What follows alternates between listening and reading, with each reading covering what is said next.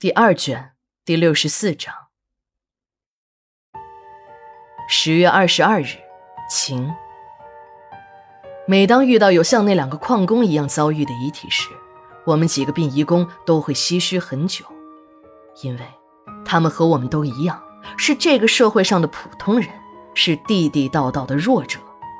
看到了他们的现在，便想到了自己的将来。当这个社会上资本的强势渗透无所不在时，当公权力和资本搅在一起。我们每一个善良的人们都会成为他们案板上的鱼肉，任其宰割。善良的忍让只会让这种压榨成为常态。人们推开了火化间更衣室的门，眼前的一幕让我们惊呆了。二妞满头大汗的在彪子的下体上忙活着，彪子寿衣的裤子已经被解开，退到了膝盖以下。小赵和七哥刚捆上去的几根尼龙绳也被二妞解了下来。彪子的下体处一片的血肉模糊，秦一还以为二妞会有什么疯狂的举动，正要上前阻止时，这个时候的二妞长长的出了一口气，手一下子从彪子的下体上离开，人也一屁股坐在了地上。与此同时，地面上响起了一声清脆的声音，像是有什么金属的东西掉了下来，与地面撞击的声音。大家凑上去看。才发现彪子命根子上的阴咒已经被取了下来，那命根子上的皮也被扯掉了一大块，也软了下来。刚才掉在地上的东西，正是套在彪子那兄弟上的阴咒。地上坐着的二妞神情呆滞，双眼直勾勾地盯着地面上的阴咒，像是傻了一样。我和秦姨赶忙上前，把二妞扶进了值班室，正想好言劝慰几句。二妞突然一头栽在了床上，失声痛哭，边哭边大骂冯瞎子不是个人。原来，在这个命运多劫的女人身上，还有着一个让她屈辱万分的故事。这个故事还要从冯瞎子治好了彪子阳痿的事说起。冯瞎子用一个所谓的阴咒治好了彪子的病，但这病呢，治的并不彻底，也就是说。彪子的命根子虽然硬了起来，也能生龙活虎的行那男女之事了。可一段时间下来，二妞的肚子还是一点反应也没有，这让刚有了点希望的彪子爹和彪子娘又担心起来。彪子爹再次通过战友把冯瞎子又请了来，不过这次这冯瞎子可没上一次那么痛快了，东拉西扯的，就是不往正题上说，这可急坏了彪子爹。在彪子爹的一再追问下，冯瞎子支开了所有人，对彪子爹神秘地说：“你真的想要抱孙子，还要委屈你一下。今天啊，我们把那天做法的仪式再重新来一遍。我已经算准了日子，就在今天，你儿媳妇保证有了。但做这些事情时，你必须在场。”彪子爹的心眼儿要比彪子全些，一听说自己的儿子和儿媳办事儿，自己这个老公公还得在场，这脑袋晃得像个拨浪鼓，对着冯瞎子说：“这怎么行啊？我一个老公公看儿媳妇光着身子，那多不合适啊！被别人知道了，还不骂我八灰呀？哎，就是我那个老婆子知道了，也不会放过我呀！冯大师啊，你还是换一个吧。”只要不是这个，什么条件我都依你啊！冯瞎子一听，彪子爹的态度如此的坚定，站起身来就要走。彪子爹赶紧拉住了他，求他再想想别的办法。冯瞎子一笑说：“老兄啊，你的事情我都仔细算过了，只此一个破解之法。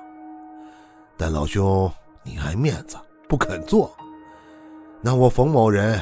也没有别的办法了。既然已经帮不上你，我留在这儿也就毫无用处了。你还是让我走吧，我还等着去海滩下钩子呢。彪子爹看冯瞎子执意要这么做，就狠狠的一跺脚，心里暗骂：“妈的，你个老瞎鬼，这都是什么损主意？看如果不好用时，我不给你点颜色，把你扔进海里喂王八。”心里这么想，可这嘴上不能这么说，只能硬着头皮去应承下来。他还特意向冯瞎子声明，自己到时候啊不会看，只是闭着眼睛进去。冯瞎子一阵哈哈大笑，说：“老兄啊，你就放心吧，只要听我的，没有你亏吃。”时间一晃，便到了晚上，在冯瞎子的主持下，这法事又开始了。有了上一次的经验，一切程序进行的都很正常。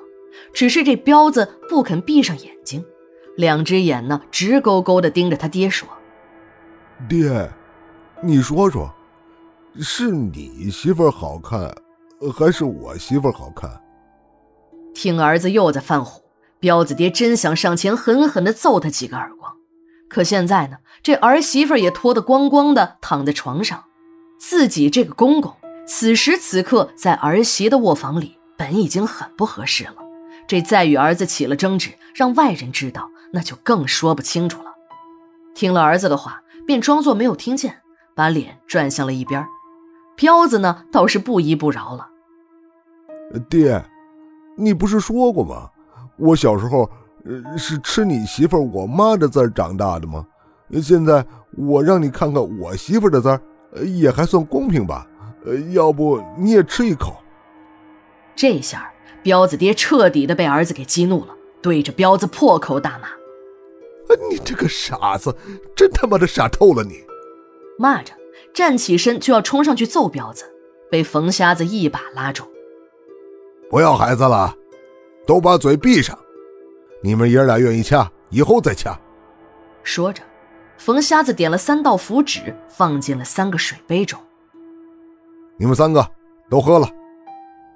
三个人都很听话，端起来一饮而尽。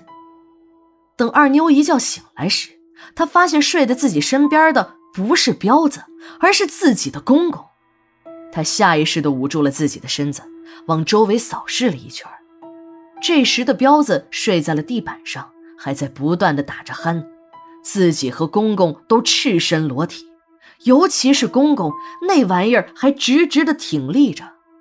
二妞拼命的回忆着昨晚的事情，她感觉骑在自己身上的人和平时不一样，有点不像是彪子。想睁开眼睛看，可那时的眼皮真的很沉，根本睁不开。她只感觉这个人疯狂的在啃咬着自己的双乳，乳头有一种被割裂的疼痛。伴随着粗鲁猛烈的动作，二妞感受到了前所未有的快感。随着一次次的暖流进入二妞的身体。她第一次体会到了什么是高潮，这时的二妞也扭动着，配合着。想着想着，二妞的脸红到了脖子根儿。她再次把目光对准了公公时，她感觉有点异样。二妞下意识的伸手推了一下公公，公公却一动不动。